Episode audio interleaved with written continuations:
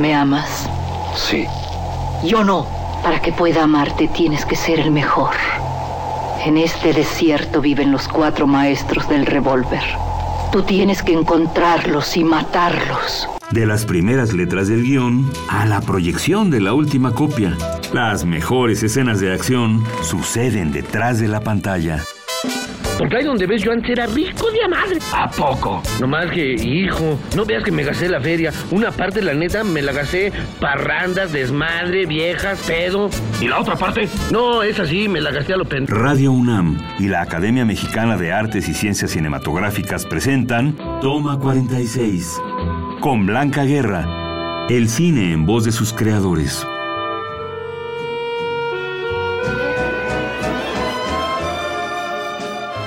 Armando Casas, oficio, director. Estudió la carrera de literatura dramática y teatro en la UNAM. Fue director del Centro Universitario de Estudios Cinematográficos, donde también estudió realización. En su filmografía destacan Los retos de la democracia, Familia Gang y su largometraje Un mundo raro, película galardonada en Las Diosas de Plata. Armando Casas, Pues ¿cómo sí. te va? Pues muy bien, muy bien. ¿Qué es el oficio de director? Claro. ¿Qué es ese quehacer? ¿Cómo empieza?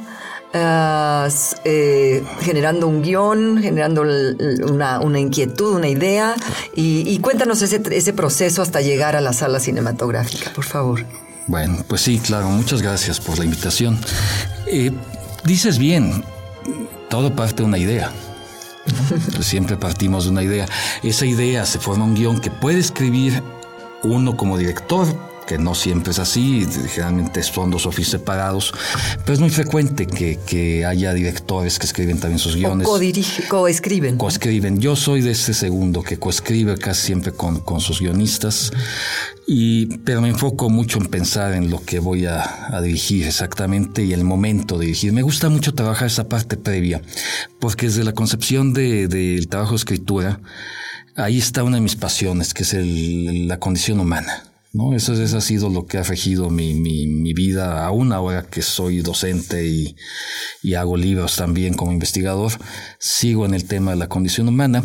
Y entonces donde yo tengo mi, mi gran pasión como director de cine es en crear personajes, personajes verosímiles, personajes auténticos, personajes con mucha profundidad, personajes que muestren la contradicción de lo que somos.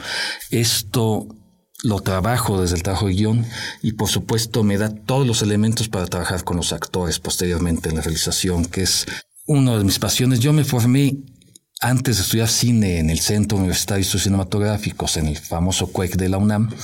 Antes estudié teatro en literatura dramática y teatro de la Facultad de Filosofía y Letras. Lo que quiere decir que el haber estudiado teatro Claro. te dio la oportunidad de tener como una capacidad, de una este, sensibilidad mm. para dirigir actores. Sí, yo soy alguien que opina que mis colegas directores deben tener la experiencia de actuar. No bien, no, no que se dediquen a eso, ni mucho menos, pero sentir, aunque sea en un ejercicio, en algún momento, lo que es actuar.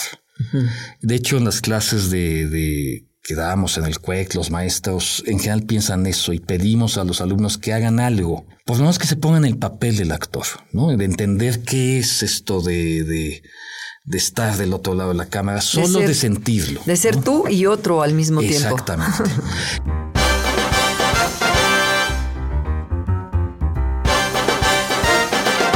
Estás escuchando Toma 46. Claqueta.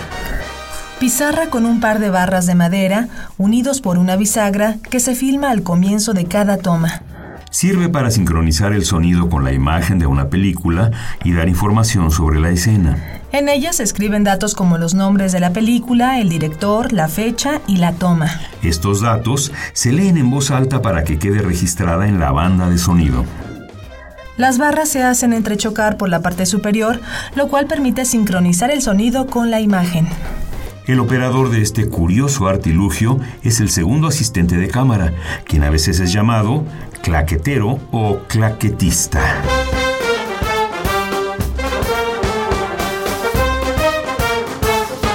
¿Y después del guion, qué pasa? Pues pasa que hay que fungir también como productor a veces, o a veces tiene el productor, y encontrar el financiamiento, ¿no? Encontrar el financiamiento de, de, del guion. No es poca cosa tener un guion que, en mi opinión, debe hablar por sí mismo. Es un punto de partida básico de, sobre esta idea, que un buen guion además no debería tener problemas, en general así es a veces, de obtener financiamiento. Generalmente sí abre espacios y ahora más que hay otros estímulos fiscales para que pueda hacerse. Y es una etapa en la que yo le invierto mucho, eh, evidentemente al hecho de que el guion sea muy sólido y el guion sea muy sólido en términos principalmente de la construcción de los personajes.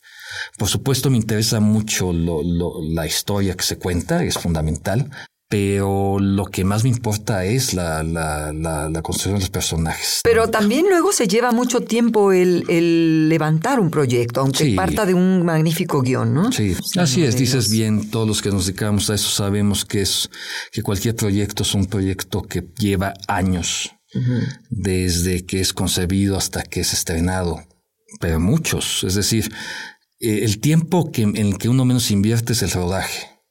Sí. La, la, la chura del guion que puede llevar un par de años o más o menos la preparación del mismo, es decir, conseguir el financiamiento y prepararlo que puede llevar otro año, año y medio, depende de muchos factores. Y después del rodaje también el proceso de postproducción no es, no es, no es rápido lleva meses, pero todavía hay un proceso más peculiar que vivimos mucho en México con dificultad, que es el exhibir la película, distribuirla y exhibirla. Y ese, sorprendentemente, pues también puede llevar hasta un par de años. Podemos tener la película terminada, exhibida en un festival de cine como estreno. O en varios. o varios, y que pasen dos años para que sea estrenada en salas comerciales. Sí, ese es un problema que hay que de veras trabajar muchísimo en ello. Yo soy de la opinión de que donde deberíamos trabajar, como en otros países, es en los nichos. Es decir, deberíamos tener, sí deberíamos, ya lo sabemos, lo hemos hablado mucho, tener nuestras salas o sala de cine mexicano, como en Argentina, por ejemplo.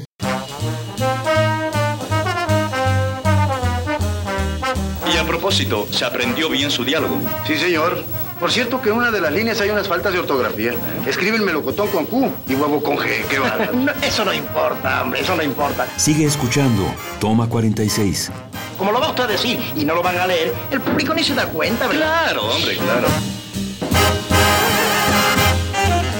Pero a mí me interesa una de las etapas de tu, de tu trayecto para llegar a una película. Una vez que tienes presupuesto, viene la preparación y entre en esa preparación hay una etapa, hay un, hay un segmento que se dedica a el reparto. Claro, claro, el casting que le llamamos el, aquí. El casting, el reparto. Y haces bien en de tus personajes. No, porque como eres un director que hace guiones con personajes, mm, con personajes complejos, con personajes que tienen mucho atractivo para, ¿no? para cualquier actriz o cualquier actor que aspire a ello. Y en ese sentido, pues tienes un, un director de reparto. Sí, sí, me ha tocado trabajar con. No, ah, directores Tú lo conoces bien con alguien como Manuel Tail, que es un muy, muy reconocido director de casting en México. Sí, Fabiola Peña también es muy buena Sandra León también es muy buena. No, hay excelentes directores Entonces, de casting. ¿cómo haces el casting? Por supuesto, desde el guion, tienes razón, que desde el guion uno ya imagina eh, características del personaje donde sí es conveniente, no es inevitable, uno le pone un físico. Ese físico puede ser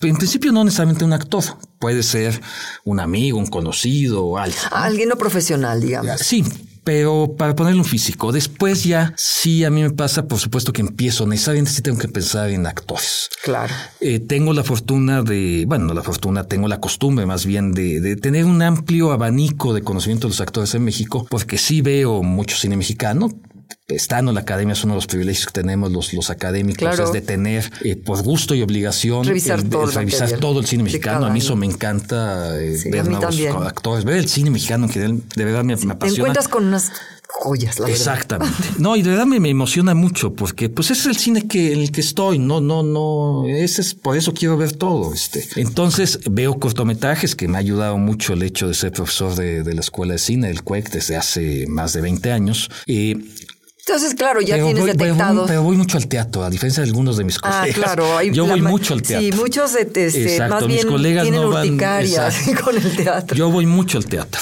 entonces conozco muchos actores de, de- de- también formados en el teatro que no han hecho casi cine. Tengo la oportunidad de dar clases, además de dar clases en el CUEC, doy clases en la Facultad de Filosofía y Letras y también en el CUT.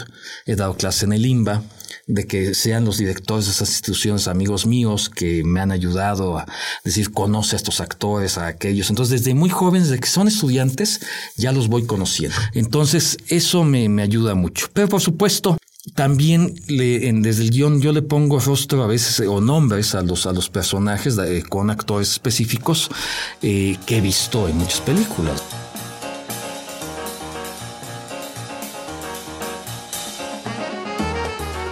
Brillante estatuilla de un hombre a punto de emprender el vuelo es la cara de la Academia Mexicana de Artes y Ciencias Cinematográficas.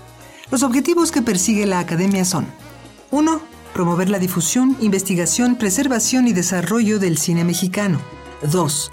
Dar estímulo y reconocimiento público a los trabajos más sobresalientes en la producción de películas nacionales, principalmente a través de la entrega de los premios Ariel. 3. Estimular la investigación cinematográfica en sus áreas técnica, artística y científica. 4. Hacer enlaces entre los creadores de cine para que haya comunicación efectiva entre ellos.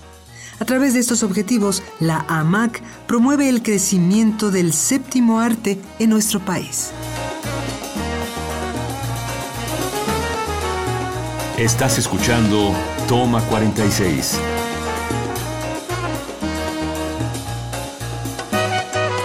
Con gente que solo ha hecho teatro y que cuando el papel le corresponde, me gusta la posibilidad de alguien que en el mundo del teatro no es muy conocido, sea conocido en el mundo del cine. ¿no? Me, pasó hace poco con un maestro que desgraciadamente murió eh, hace no mucho, Lech Helvig Orsini, un polaco que, que es muy reconocido en la Facultad de Filosofía y Letras. Y así he llamado a Luis Mario Moncada, a Ernesto Escárcega, a, este, a varios este, conocidos actores del teatro o directores del teatro. Pues se ve que tienes una, un vasto conocimiento de, de, de todos los, los actores que pueblan este, Sí, sí, país, es, es mi oye, pasión, porque- es, es, es, una de mis pasiones. Porque es este, es, es muy, para ti será como muy fácil de pronto ar- armar un reparto y. Y tienes razón. Y sin este, embargo, sí llamo siempre, siempre quiero trabajar con un director de casting. Yo le doy ideas tal, pero siempre quiero oír lo que, Claro, lo claro, que tener, proponer. sí, porque muchas veces puedes estar ya Sí. como en un terreno como, ¿no? Poco No, y a objetivo. veces, y- y a veces, no, y a veces es verdad, no, no puede uno conocer a todo el mundo y el trabajo de ellos es ese y te descubren O gente. un director no- de, de reparto también tiene como ideas de quién te funcionaría mejor que este o el otro, aunque tengan la misma capacidad, el Sí. mismo talento, ¿no? Y bueno, pero también tienes otros equipos que organizar, ¿no? Tu asistente, tu cinefotógrafo. Sonidista, ¿no? director Tu- de y- arte, y, todo. generalmente trabajas con gente que ya has trabajado, con amigos que... Sí, mira, la ventaja de, formarse en una escuela de cine, te lo habrán comentado algunos compañeros, es que ahí haces muchas veces tus equipos. ¿no? Yo veo a, a, Emke y a Ernesto Contreras, Julián Hernández, los tres fueron mis alumnos, por ejemplo. Pero además vi cómo ellos se juntaron con sus equipos, cómo Julián Hernández se juntó con Roberto Fiesco, cómo Ernesto Contreras se juntó con Eric Ávila, su productora, con Tonatiuh Martínez, su fotógrafo, eh, cómo Fernando Emke se juntó con Alex Sabe, su fotógrafo, con Jaime Ramos, su productor. Todos los fui conociendo en la escuela y es, y vamos, y antes de, y las generaciones previas a la mía, como Cuarón, Lubeski, Estrada, ellos se juntaron, Markovich, todos esos también se juntaron en equipo. Bueno, pues a mí también me tocó conocer a varios de mis compañeros en la escuela, pero también he tenido la oportunidad de, que buena parte de la gente con la que he trabajado han sido mis alumnos. Gente muy brillante, muy conocida ahora. Ya ten- tengo alumnos como que, que, o gente que votó conmigo, como Alejandro Cantú, el fotógrafo, que ya tiene casi 20 películas, las dos últimas, las de, las dos últimas de Ripstein, por ejemplo, y muchas más. Y la primera película la hizo conmigo, eh, y antes había sido mi alumno. Y entonces sí, eso es una gran ventaja de ser académico, de que también vas conociendo a gente muy talentosa que puede colaborar contigo, que tienen de hecho la primera oportunidad contigo y que después despegan sorprendentemente. Inclusive, y me da mucho gusto, tienen la oportunidad de filmar mucho más que uno a veces. Muchas gracias Armando. No, a ti Blanca, qué gusto.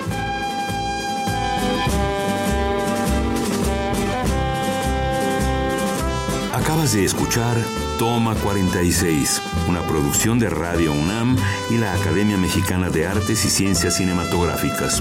Producción Orlando Jacome. Guión Damaris Vera.